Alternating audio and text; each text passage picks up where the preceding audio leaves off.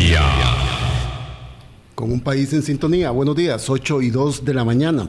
Un gusto saludarlos. Boris Ramírez, un servidor de ustedes, aquí conduciendo estos días el programa Hablando Claro aquí en Radio Colombia. Hace unas semanas habíamos recibido una invitación muy bonita, muy linda, para ir a conocer el colegio bilingüe Jorge Bolio Jiménez, que se ubica allá en Cartago. Fue, hicimos una visita, Vilma y yo, este, muy agradable, nos atendieron súper bien, nos dieron un cafecito muy rico, que esperemos que se los estemos compensando hoy que están aquí como invitados. Varias cosas me llamaron la atención de esta experiencia. Iniciamos esta semana corta analizando los enormes desafíos de la educación costarricense, porque después del periodo y del receso largo de Semana Santa, comienza uno a notar que muchos estudiantes no vuelven a clases, este, está la enorme discusión de si se va a continuar o no con el Plan Nacional de Informática ante las desavenencias que están teniendo el Ministerio de Educación Pública y la Fundación Omar Dengo.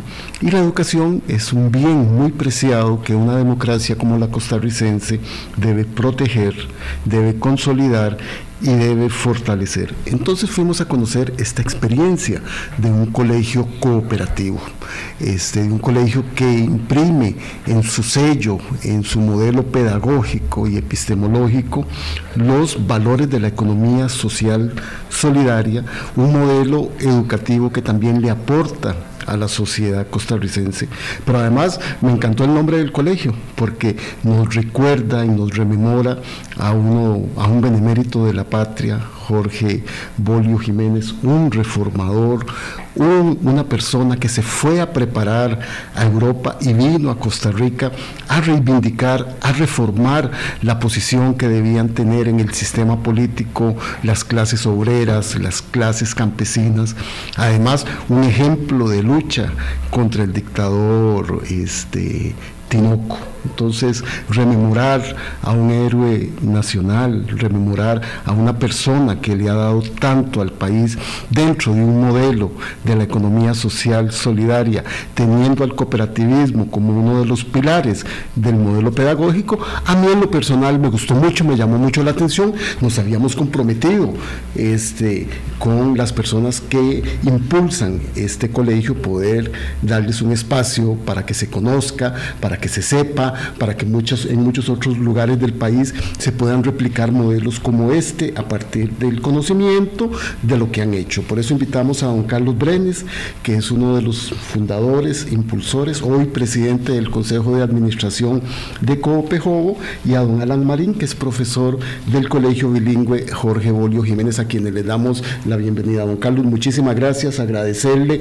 la atención que tuvieron con nosotros allá en Cartago, que para mí es una provincia tan querida y tan linda y conocer ese modelo que ustedes han impulsado desde hace tantos años. Pues muchísimas gracias por la invitación y por la cortesía y esperamos poder servirle de, mucho en este diálogo. Claro, don Carlos, muchísimas gracias. Y a don Alan Marín, que es profesor del Colegio Jorge Bolio Jiménez. Don Alan, gracias por acompañarnos. Muy agradecido también con ustedes por la oportunidad de poder eh, compartir con, con, otras personas el trabajo que hacemos en nuestra institución. Perfecto, muchísimas gracias. Vamos a entrar en materia, don Carlos. ¿Cómo surge esta idea y qué debe entender nuestra audiencia de lo que es un colegio cooperativo? Bueno, es muy interesante porque este, en realidad la, la idea, los precursores la comienzan, estamos este año celebrando 30 años de haber abierto las aulas. En, en 93 comenzaron los primeros estudiantes. Pero desde el 92 los precursores, ahí particularmente nuestro querido amigo, compañero de consejo y profesor, muy conocido, un historiador de Cartago, el doctor Franco Fernández, a quien saludamos, eh, fue, digamos, uno de los motores en, la iniciativa de, crear el colegio como respuesta a que la oferta educativa en Cartago en esa época era muy reducida. San Luis Gonzaga, Monjas, Cobao. Eh, entonces, eh, habían enormes filas de, de padres y madres en madrugadas. Porque, porque el Colegio de Occidente, que también está en el centro de Cartago, es reciente. Ah, muy reciente. El Vicente Lanes también, también. después. Ya después hay una, una explosión, digamos, de oferta educativa secundaria, pero en esos momentos no. Y evidentemente eh, surge la, la posibilidad de y además, muchos muchachos de Cartago estaban viniendo a San José, sobre todo los colegios de San Pedro, eh, pensando en obtener una educación mucho mejor y podíamos tener una oferta en Cartago para retener. Claro. Y estos precursores, como dice usted, don Carlos, conforman una cooperativa. Y es esa cooperativa no, no, no. La, que la, historia, la historia es muy interesante porque eh, se comienza el colegio y, y digamos, la, la decisión es tener un colegio de calidad, cercano a la gente en Cartago. Y a través de la Fundación José de San Martín, que tenían en ese momento un grupo, inicia el trabajo. Entonces no comienza como cooperativa. Comienza como, un, como una, iniciativa privada. privada de una fundación. Perfecto. ¿Y cómo se va conformando, cómo van ustedes instaurando este sistema cooperativo para poder darle sustento ah, económico y estructural al colegio? Correcto, porque pasan dos años y la gestión, el músculo económico para poder responder en gestionar una empresa educativa. Claro, muy cara. Eh, se logra nacer al alero, digamos, por un acuerdo eh, solidario y político con el Colegio Universitario de Cartago, el operar en terrenos del colegio y se, se, arranca por ahí. Pero eh, administrar una empresa de este calibre no, no es fácil. Y entonces estaban tratando de buscar. Entonces los padres y madres comienzan a reunirse. De entre ellos, por ejemplo, fue un papel muy importante don Rodrigo Rivera Bianchini, eh, don Centeno, ¿cómo se llama? Oscar Centeno. Don Oscar Centeno. Don Edgar eh, Cordero. Edgar Cordero, compañero arquitecto, que después tiene un papel muy importante en la construcción también de, las obras. Eh, y comienzan a explorar posibilidades de cómo administrar económicamente esa empresa. Y surge la idea del cooperativismo. O sea, don Alan, es un, es un colegio bilingüe, no es un colegio privado, no es un colegio que le pertenezca al Ministerio de Educación Pública, para ir entendiendo el modelo. Exactamente. Eh, de hecho, la, institución como tal es en su operación, en su, en su manera de entender el proceso de aprendizaje y el proceso de enseñanza, es sumamente autónoma y muy sui generis, justamente porque todo se ha formulado en función de responder a las necesidades más latentes y más evidentes de la población en la cual se ubica el colegio.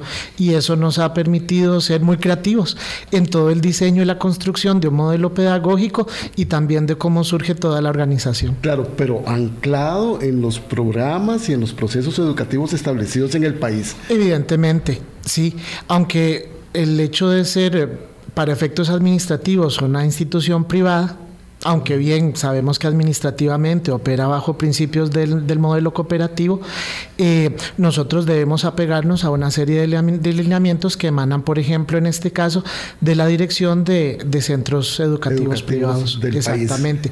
Sin embargo, eh, aún cuando debemos operar sobre esa base administrativa, tenemos la opción de enriquecer la oferta desde el área curricular, pero también en el área pedagógica y evaluativa. Claro, y entonces es una empresa pero no es un colegio privado, es un colegio cooperativo, ¿verdad? Y la naturaleza propia de los principios cooperativos y colaborativos de la economía social solidaria le dan otra dimensión, don Carlos. Muy bien, a mí me parece que eso es muy importante porque cada quien en su contexto del país puede darle las formas propias, pero ¿cuáles son esas?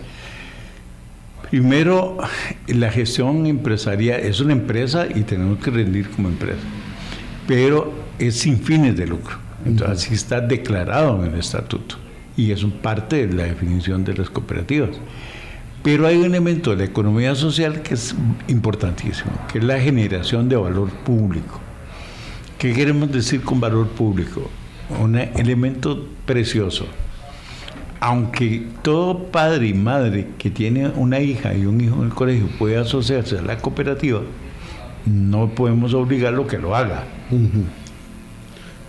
Eh, pero el modelo eh, solidariamente, entonces un grupo de padres y madres lo construyen, lo gestionan, lo mantienen, lo operan pero le genera un valor a terceros, no es solo para beneficiar a los hijos de nosotros, claro. sino a los hijos de los otros. De otras personas que no necesariamente tienen que estar cooperativizadas para que sus hijos puedan estar en el colegio Jorge Bolívar. Y recibiendo la calidad de educación y el enfoque que estamos planteando. Claro, y las otras ventajas que bien este, estipulaba el profesor Marín, este, ¿Cuál es ese marco de creatividad, de apoyo pedagógico que le permite el modelo propio del Colegio Bilingüe Jorge Bolio ofrecer como oferta educativa, don Alan? Podríamos ubicar esos valores agregados en tres áreas eh, que tienen mucha pertinencia en el quehacer docente. La parte curricular, o sea, del, diseño de los planes de estudio, que si bien nosotros debemos trabajar sobre la base, como le decía anteriormente, de los que propone el Ministerio de Educación Pública, tenemos la oportunidad de enriquecerlos. Enriquecerlos con una visión de quiénes son nuestros estudiantes, cuáles son sus necesidades educativas, cuál es el potencial que ellos tienen y cuál es su contexto. De ahí que entonces recurrentemente y de forma periódica nosotros hacemos revisión de nuestros planes de estudios para ver no solamente un, agregado cuantitativo de contenidos o de aprendizajes esperados, sino realmente un, un valor agregado en términos de la, de la calidad y de la, de la mm, especificidad de, los, de, los, de las competencias que queremos desarrollar. Algo que nos llamó poderosamente la atención a Vilma y a un servidor cuando estuvimos de visita es que también hay una atención personalizada por cada estudiante en cuanto a su avance en materia curricular y de cumplimiento del programa. Claro, de hecho eso nos lleva a la segunda área donde podemos, eh, tenemos bastante eh, área de, de, poder eh, promocionar lo que hacemos, que es la parte pedagógica. Entonces, desde que administrativamente se dispone que los grupos van a tener un límite de estudiantes a 25, eh, de que tenemos cierta cantidad de, de grupos por nivel, de que el personal docente está sumamente involucrado en el trabajo de la institución y conoce personalmente a cada estudiante.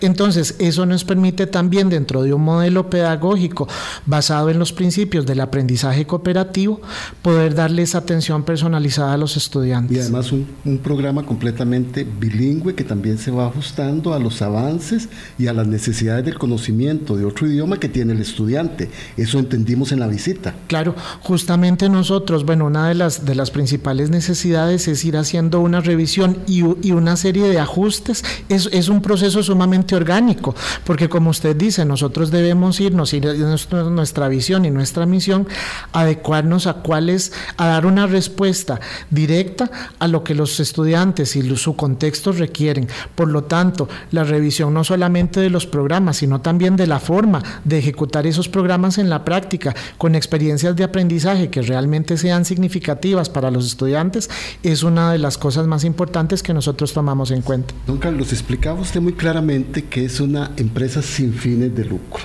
¿verdad? Es una empresa que tiene que autosostenerse, eh, es, eh, tiene que buscar los recursos financieros.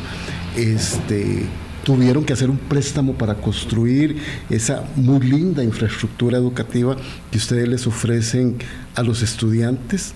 Eh, tienen sistemas de becas y de apoyo a otros estudiantes. ¿Es, es eso lo que el modelo cooperativo les permite, por convencimiento de estos principios, realizar y tener como una realidad en el Colegio Jorge Bolívar. Sí, y es histórica, es lo mismo que decían de la construcción orgánica, no solo pedagógica, sino en el sistema de gobernanza y en el sistema de gestión empresarial. Entonces, por ejemplo, eh, nosotros trabajamos los primeros 25 años en un terreno eh, prestado. prestado por el Colegio Universitario de Cartago. Muy Hicimos una inversión de 400 millones de colones ahí. Esos cuatro, ese valor de esas instalaciones se las entregamos al Estado como una donación solidaria nuestra. O sea, como, un inquilino agradecido y buen inquilino le ayudaron en las mejoras de infraestructura del Colegio Universitario de eh, Cartago. La inversión pública del Estado. Claro. Imagínense que, que, que no es letra menor eso. Hicimos un acto con, con, el alcalde y con eh, eh, la ministra de Educación, delegó en, en, la secretaria del Consejo Superior de Educación la representación en el momento que hicimos la entrega formal al Estado, diciendo muchas gracias, se nos dieron, aquí tienen un capital económico. y eso es muy importante.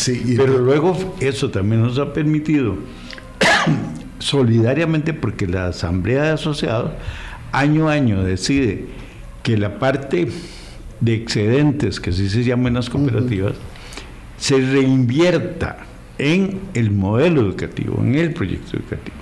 Entonces fuimos echando músculo, músculo económico, un ahorro, y hay una inversión de las nuevas instalaciones de 3 mil millones de colones, 60% del cual ya había sido músculo económico construido por nosotros. Y que año a año y demás iban a, claro. acrecentando la cuenta de ahorro. Y, y, generando músculo para tener base. Y eso nos permitió acceder a un préstamo complementario, no es gracias a que el Infocop nos dio plata o no, sino un préstamo complementario para tener la suma que nos permite comprar el nuevo terreno y hacer la inversión en... Y la construimos en el año de pandemia. Este, eso fue terrible para nosotros porque arrancamos en, en enero del 20, vino la pandemia y todo el año 20, en plena pandemia, fue el proceso constructivo.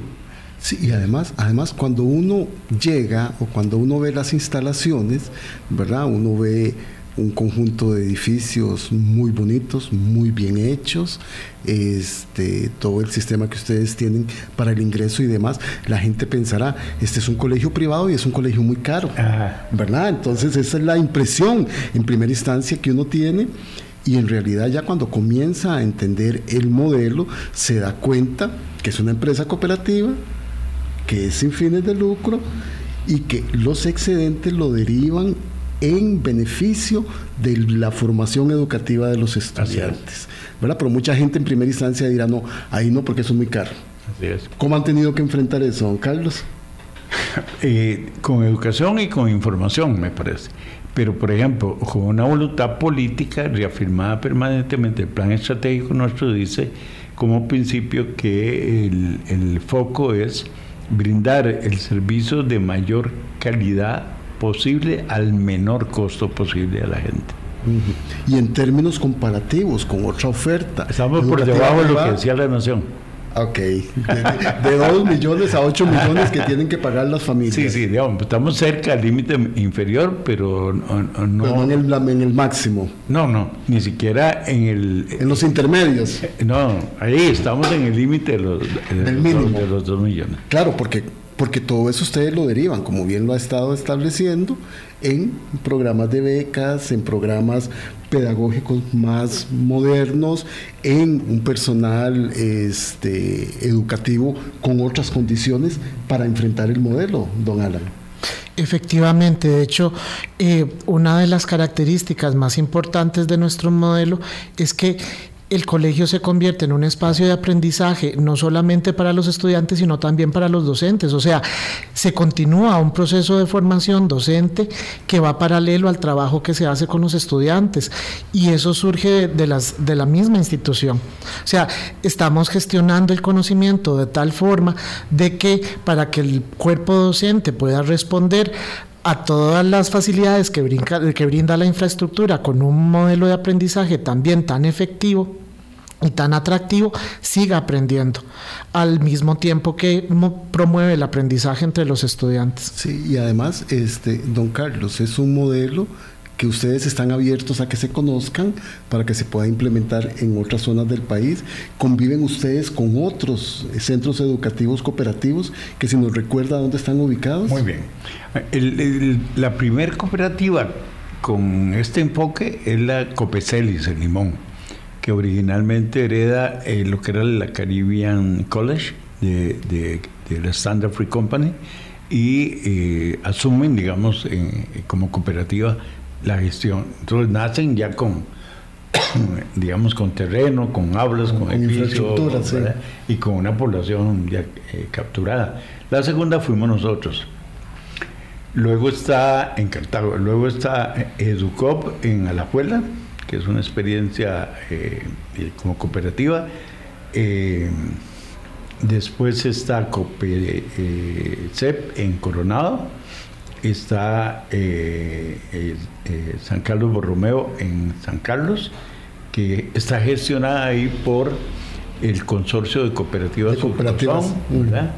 que es muy interesante, también es otra posibilidad interesante de, responsabilidad social del conjunto de cooperativas, economía social otra vez en práctica. Eh, está Ecopecep en, en, Buenos Aires de Punta Arenas, que hereda lo que era el Pindeco, la, parte de la escuela y colegio Pindeco. Eh, básicamente somos seis... Eh, seis experiencias distintas en contextos distintos y gestionados de manera en la gobernanza un poquito diferentes, ¿verdad? Porque en una son autogestionarias, como en el caso de COPESEP, por ejemplo. otras como nosotros, que son padres y madres. Eh, Urcosón, que son las cooperativas. Son cooperativas unificadas allí. Pero el común denominador nuestro es encontrar una propuesta desde el cooperativismo este, no solo en la gestión económica de la empresa, que me parece que lo más valioso es la otra parte, que es eh, el enfoque pedagógico, que nosotros lo llamamos aprendizaje cooperativo. Vamos a ampliar sobre eso, son las 8 y 23. Don Carlos Brenes, que es el presidente del Consejo de Administración de Coopejobo, y don Alan Marín, profesor del Colegio Bilingüe Jorge Bolio Jiménez de Cartago, los invitamos para en respuesta a una generosa invitación que nos hicieron para conocer el modelo, para ver cómo un modelo de esta naturaleza le aporta al Estado costarricense, cómo estamos nosotros obligados a que una oferta educativa innovadora, permanente, le permita a los estudiantes enfrentar los desafíos del mundo de hoy. Ya regresamos. Colombia con un país en sintonía, 8.25. Continuamos en esta conversación de inicio de fin de semana con don Carlos Berenes, que es el presidente del Consejo de Administración de Copejobo, que es la cooperativa que sostiene al colegio bilingüe Jorge Bolio Jiménez allá en Cartago y también nos acompaña el profesor Alan Marín. Don Carlos, usted ha sido insistente en decir que este modelo se puede replicar en otras partes del país, que le aporta a la educación costarricense, que le contribuye al Estado costarricense.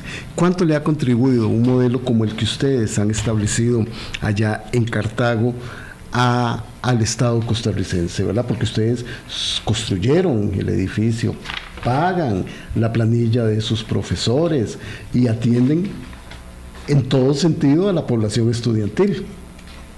Viera que es muy interesante y hemos hecho unas, eh, eh, unas cifras ahí de, de, los aportes que hemos hecho en conjunto las, las cooperativas eh, y figúrese que en un año la contribución que hacemos en conjunto de cooperativas a la política pública de educación anda en el orden todos de los todos los que usted mencionó las seis, 5.969 millones, millones de, colones que hacemos como contribución. Sí es bastante significativo. En el ciclo de los años que llevamos le hemos contribuido al Estado verdad sin recibir un ciclo del Estado en 37 mil millones de colones casi 38 mil millones de colones Claro, y eso Bueno, estos datos hasta el año pasado. Si te sumamos la, del año pasado, suben, ¿verdad? Y cada año van subiendo. Eso quiere decir que desde la ciudadanía, a propósito de economía social solidaria, la ciudadanía puede participar y ayudar en un modelo participativo de la economía eh, y del servicio público, donde nosotros eh, contribuimos, ¿verdad? De manera significativa a que el el Estado pueda tener eh, en un esquema público-privado eh, mejores opciones para poder llegar a alcanzar eh, otras oportunidades en, áreas o territorios donde y el Estado tiene que jugársela solo. Claro, o las comunidades también, ¿verdad? Hay muchas comunidades que podrían aprovechar este, las condiciones que un modelo como este les puede ofrecer para ofrecer en su territorio una educación de calidad, porque si, si midiéramos en términos económicos los aportes pedagógicos y del programa educativo, esas cifras serían mucho mayores, pues no se pueden cuantificar, don Alan. Efectivamente, no, no se pueden cuantificar. Y sin embargo es, es, un, es un modelo que si bien no es el único modelo desde el cual se puede abordar el proceso de aprendizaje y de enseñanza, para nosotros en nuestra experiencia lo podemos clasificar como uno de los más efectivos. Justamente porque aborda no solamente la parte cognitiva, el desarrollo intelectual y de competencias duras, sino la riqueza en el desarrollo de, habilidades personales y sociales para los estudiantes, que son esenciales para, para enfrentar a los retos del contexto actual. Y así, concretamente, don Alan, ¿cuáles son esos valores, esos principios que están incorporados dentro de los programas de estudio? Podría, podríamos resumirlo en cinco principios fundamentales, empezando por la interdependencia positiva, la necesidad de asociarse y de hacer contribuciones al otro y de encontrar el valor en las contribuciones que el otro me puede brindar a mí. Dentro del mismo aula. Dentro del aula. dentro de las, exactamente. Dentro de los, de los procesos de aula, que no implica necesariamente un trabajo en, en grupos siempre 100%. Eso, eso iba a decir, don porque entonces no confundir los trabajos en grupos propios del desarrollo de, un, de una clase, sino la forma colaborativa que debe tomarse, me imagino, ¿verdad? Que con los compañeros que tienen menos conocimiento, que los que tienen algunas limitaciones, los otros. E, ¿Es eso lo que está tratando de indicar? Exactamente, justamente es eso, ¿verdad? Que entonces, desde, bueno, ese es uno de los principios, el de la interdependencia positiva, el poder valorarme yo en términos de los aportes que puedo hacer al proceso del otro y también valorar los aportes que el otro me puede generar a mí en la consecución de una meta eh, en conjunto, pero también el desarrollo de un sentido de responsabilidad, no solamente individual, sino de responsabilidad como grupo justamente en, la consecución de los fines y, de realmente entender la necesidad del aprendizaje que estoy llevando a cabo. Perfecto. ¿Qué otros principios también están ahí incorporados? Bueno, por ejemplo, el desarrollo de habilidades sociales, la negociación de contenidos, la comunicación, que es esencial, inclusive las habilidades interculturales. Y también, por ejemplo, hablar de e, es un elemento muy importante y que poco se toma en cuenta en, en, el proceso educativo, la integración del estudiante como sujeto del aprendizaje en los procesos de evaluación. Porque se ve la evaluación como, a veces inclusive en, términos coercitivos, ¿verdad? Y horizontales desde el profesor. Y verticales desde, ajá, desde el educador hacia, pero desde el aprendizaje cooperativo el estudiante se convierte en partícipe activo de su propio proceso de evaluación. Entonces, ciertamente las, las ventajas son innegables y son evidentes. Y también, por ejemplo, se ven reflejadas cuantitativamente en el rendimiento académico de los estudiantes. Por ejemplo, nosotros eh, al final de ciertos ciclos del, del proceso de los estudiantes con nosotros, aplicamos pruebas estandarizadas de inglés por entes externos. Y desde que nosotros empezamos a implementar y a diseñar todo este modelo pedagógico, podemos ver un efecto cuantitativo y relevante en el rendimiento de los estudiantes en pruebas, por ejemplo, ¿Y cómo está incorporado el inglés, que para ustedes es un valor muy importante dentro de la oferta educativa en todo el programa? Es muy interesante y de hecho es un reto logístico porque resulta que nuestros estudiantes al ingresar eh, al proceso con nosotros en séptimo año pueden provenir de contextos diferentes. Algunos de ellos provienen de escuelas de sistemas privados bilingües y otros del sistema público. Y el hecho de que un estudiante no tenga el nivel de dominio del idioma inglés que puede tener alguien que ha pasado por un proceso de seis o siete años hasta ocho de enseñanza bilingüe, no va a ser una limitante para que el estudiante se integre con nosotros en un eh, proyecto educativo bilingüe. Eso, es, eso implica, por ejemplo, la identificación entonces de cuáles son sus competencias y para nosotros de pensar en un sistema de andamiaje que eh, considerando estas diferencias pueda diseñar una oferta educativa bilingüe para cada uno de ellos y a partir de la cual puedan ir desarrollando competencias lingüísticas hasta alcanzar un nivel muy alto. Principios también de la protección ambiental, pudimos ver en esta visita del respeto a las diferencias, a la inclusión como una forma de convivencia de las personas, eh, la defensa de los derechos humanos, también este, pudimos nosotros observar posteriormente en, la, en el recorrido que hicimos por la, por la infraestructura del colegio, porque una cosa es ver la infraestructura y otra cosa es sentir qué es lo que hay ahí, porque puede haber un edificio muy bonito, don Carlos, pueden haber unos jardines muy bonitos, pero esencialmente lo que hay es lo que uno siente. Bueno, yo creo que hay varias cosas muy valiosas ahí. Eh, pero quisiera reforzar una el tema en inglés. A mí me parece, hablando de eso ahorita, los chicos en noveno y en décimo año son sometidos a la prueba TOEIC. Mm. Y se ve el progreso, el avance. Al cerrar en quinto año, no solo reciben su certificado de bachillerato, sino que reciben una certificación de su nivel de inglés y el nivel anda por encima del 60, 70% en los niveles B2 y C1. Que, sí, que ya son niveles intermedios y para arriba. Bueno, eso es. Sí. Ahora, póngale precio a eso a propósito de la, parte económica. Es que esas cosas no se pueden cuantificar. Esa es una parte. La otra parte que quería decir es que me gustaría que quedara muy claro. Usted recuerda que el lema que tiene el edificio dice aprendemos cooperando y cooperamos aprendiendo. El tema es que el colegio no es que se pone, también lo hacemos, el, informar que es una cooperativa y, y, toda la historia del cooperativismo y todo. Pero el foco es que ciencias, matemáticas, eh, deportes, música, todo, se aprende cooperando, se coopera aprendiendo.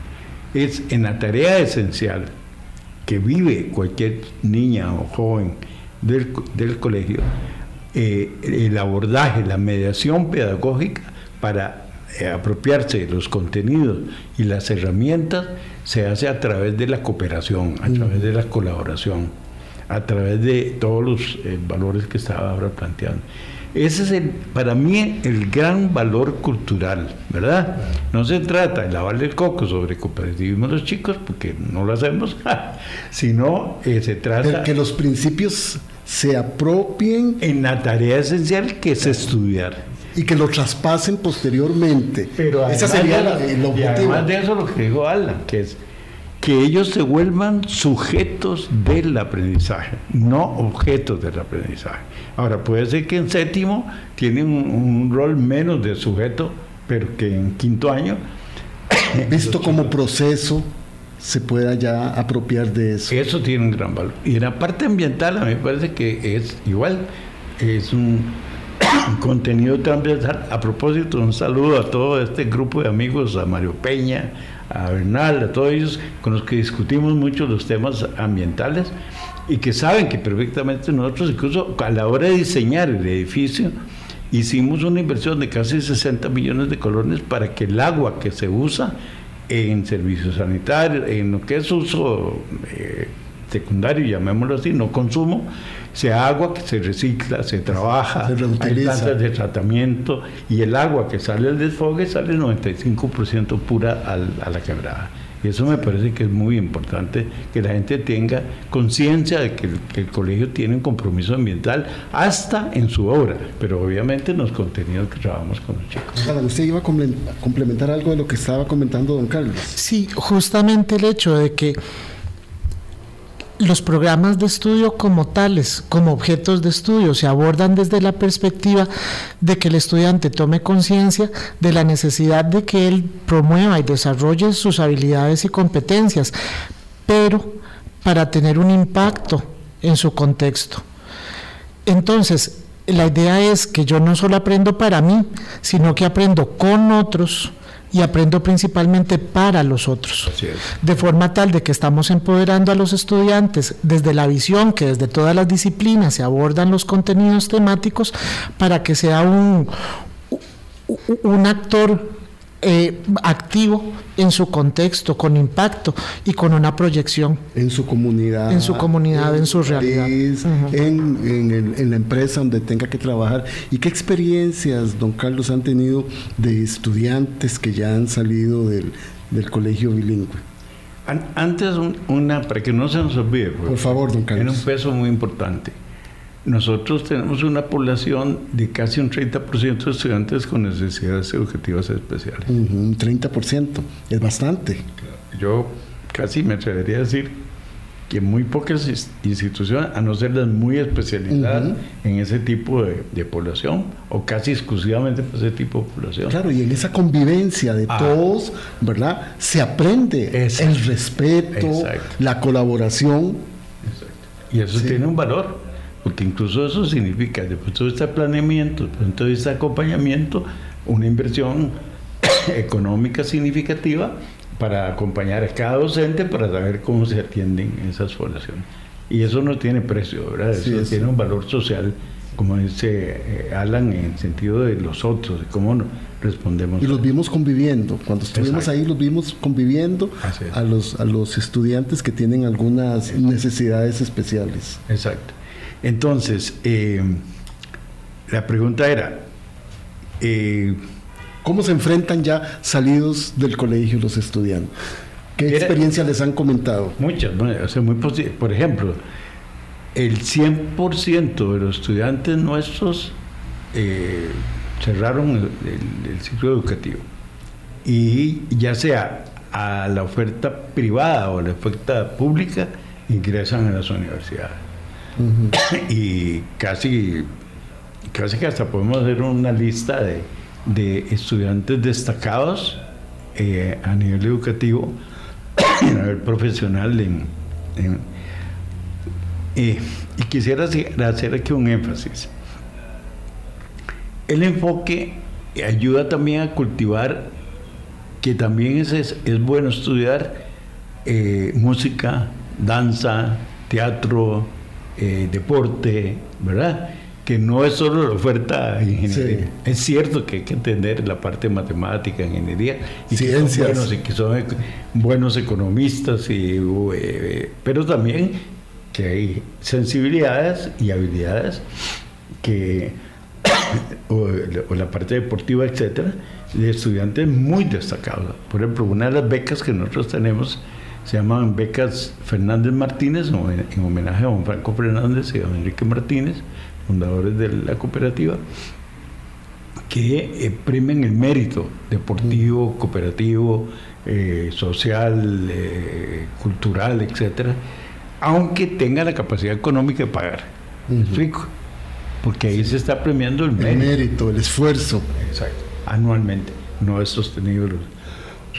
y si, si, mantienen ese medio, por ejemplo, eh, ganan a nivel centroamericano, ganan a nivel nacional, etcétera, se les hace reconocimiento. Porque son valores que sus compañeros vuelven a ver en un una compañerita o un compañerito que está en esa dirección. Y desde luego están las becas por, de tipo social, que jugaron un papel importantísimo en la pandemia. ¿Cómo sorteamos la pandemia en ese sentido? Y no era tanto por dejar de cobrar y salir, sino que se hizo toda una estructura de acompañamiento. Claro, porque estaban abandonando las instalaciones del CUC, estaban construyendo las de ustedes, cae la pandemia. Imagínense. Y tuvieron que enfrentar eso. Y los padres de familia, los hogares Sosteniendo. Eh, teniendo todo. Incluso un, de, un indicador impresionante es que en, los balances financieros te puede ver que la morosidad en esos años de, de pandemia que uno podría pues, suponer que a crecer, decreció. Decreció. Claro, porque estaban siendo atendidos sus hijos. Don Alan Marín, quien es profesor del colegio bilingüe Jorge Bolio Jiménez, y don Carlos Brenes, que es el presidente del Consejo de Administración de Coopejobo, que sostiene este modelo educativo, están con nosotros hoy aquí en Hablando Claro. Vamos a hacer nuestra última pausa, 8 y 42 de la mañana. Ya regresamos. Colombia. Con un país en sintonía, 8 y 44. Continuamos en este último segmento en la conversación con don Carlos Brenes y don Alan Marín del Colegio Bilingüe Jorge Bolio Jiménez allá en Cartago. Que quería hacerle una pregunta antes de entrar en otro tema a don Alan. Don Alan, ¿y qué dice el personal docente? ¿Qué experiencias, qué mejoramientos en su calidad como educadores han tenido dentro de este modelo? Eh, bueno, si bien la implementación de este modelo requiere un esfuerzo adicional del que normalmente se haría en una institución más tradicional, yo puedo ser, testigo de que todos reconocemos un valor agregado a nosotros como profesionales en el sentido de responder a nuestra verdadera vocación en, en ese esfuerzo extra que la implementación del modelo implica.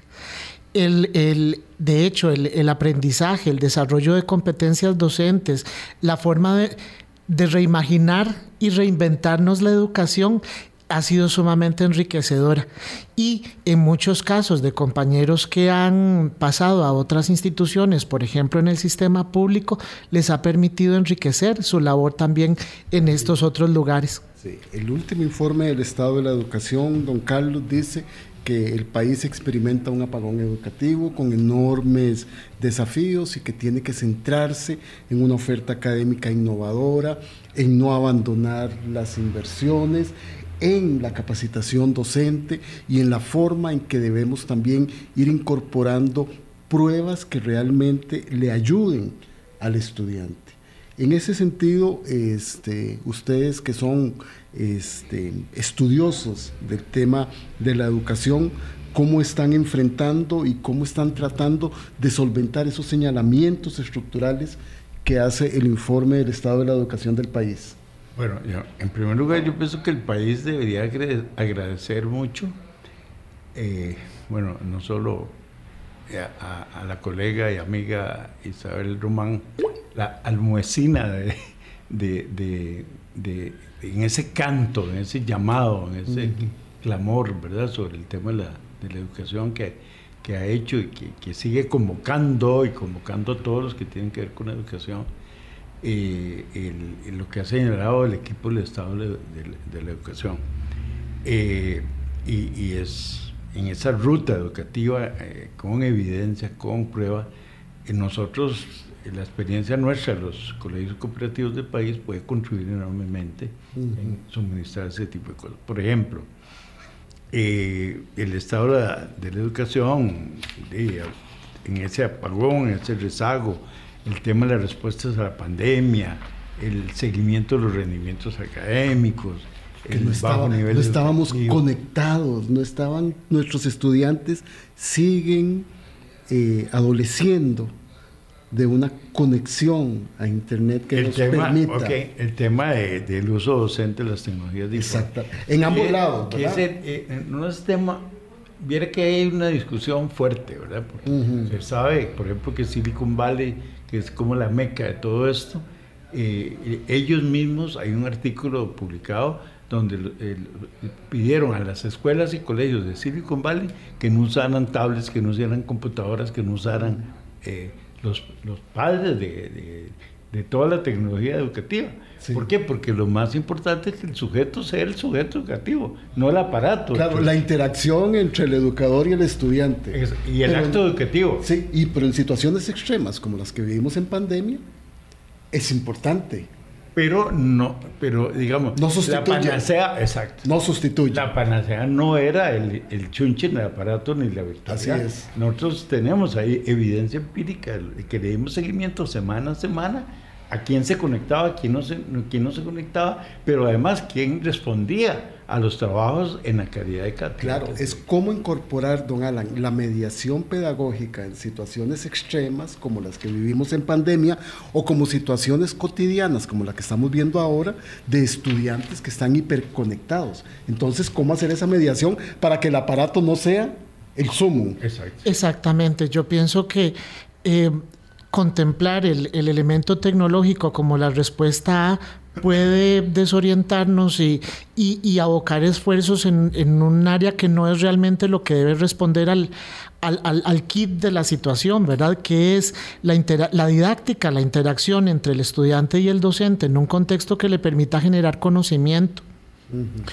yo, yo creo que en nuestro caso hemos logrado sortear estas situaciones y dar respuesta a todo este montón de, alertas que nos ha levantado esta situación de pandemia y el entorno y las exigencias actuales de, globalización y todo, pensando en que la, reforma educativa, ¿verdad? O la serie de ajustes que es necesario hacer surgen del diálogo entre los estudiantes, las familias y la institución es entonces de ahí, porque cuando una, una serie de cambios o una serie de reformulaciones vienen desde arriba, pueden no ser tan, tan bien recibidas por la resistencia natural al cambio como cuando salen del mismo contexto donde se está llevando a cabo el proceso educativo. Y eso yo creo que ha sido uno de los factores pues del éxito de este modelo que nosotros hemos venido implementando.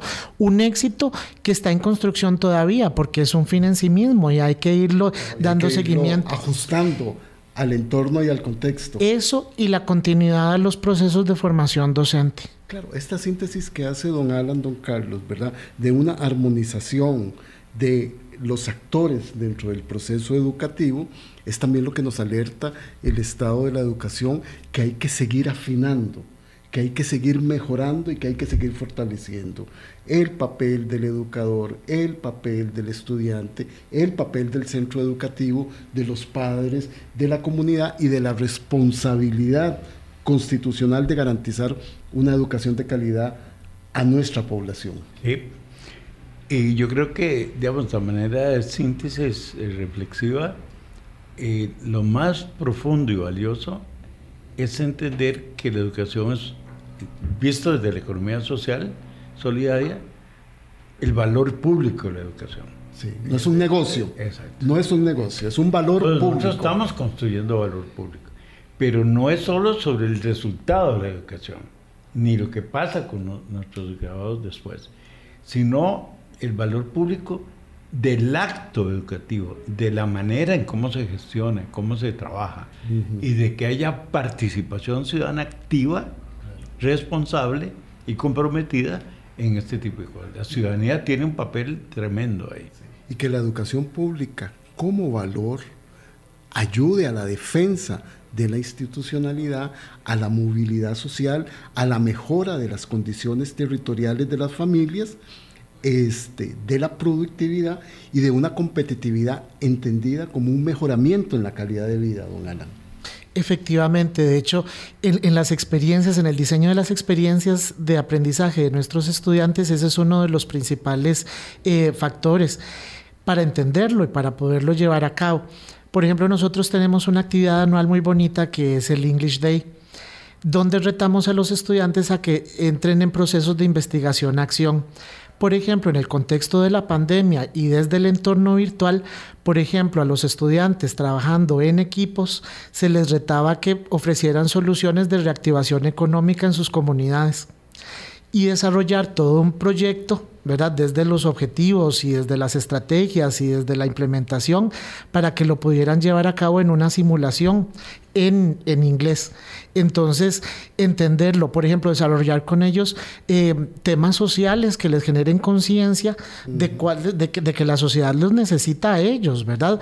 Y que desde su potencial y desde todas las habilidades que ellos tienen puedan cumplir un rol social. Es, es algo que es sumamente importante para nosotros. Y referenciar el proceso educativo con temas actuales, discriminación, violencia, eh, situación de las personas migrantes, defensa de los derechos humanos, eso es parte de lo que tiene que estar en la mediación pedagógica de los contenidos. Es, el, es el contenido fundamental de la educación. Sí.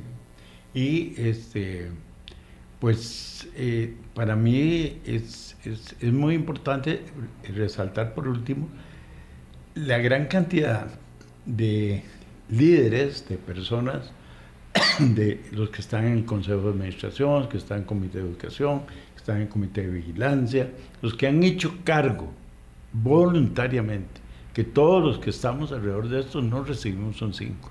Somos voluntarios, somos electos en una asamblea. Pero sostener eso más de 20 años, sí, sí. ¿verdad? No solo una carga personal, es una carga en todo sentido. Y que significa que la gente tiene sistemáticamente reuniones formales, pero muchas reuniones de trabajo, eh, y que esto no se hace sin esa participación y esa dedicación de todos mis compañeras y compañeros en la gobernanza del mundo. Sí, don Carlos, ¿verdad? A mí me quedó sumamente claro en esa visita, ¿verdad? De que ustedes están abiertos, que quieren que se conozca más este modelo, que se tomen estas experiencias.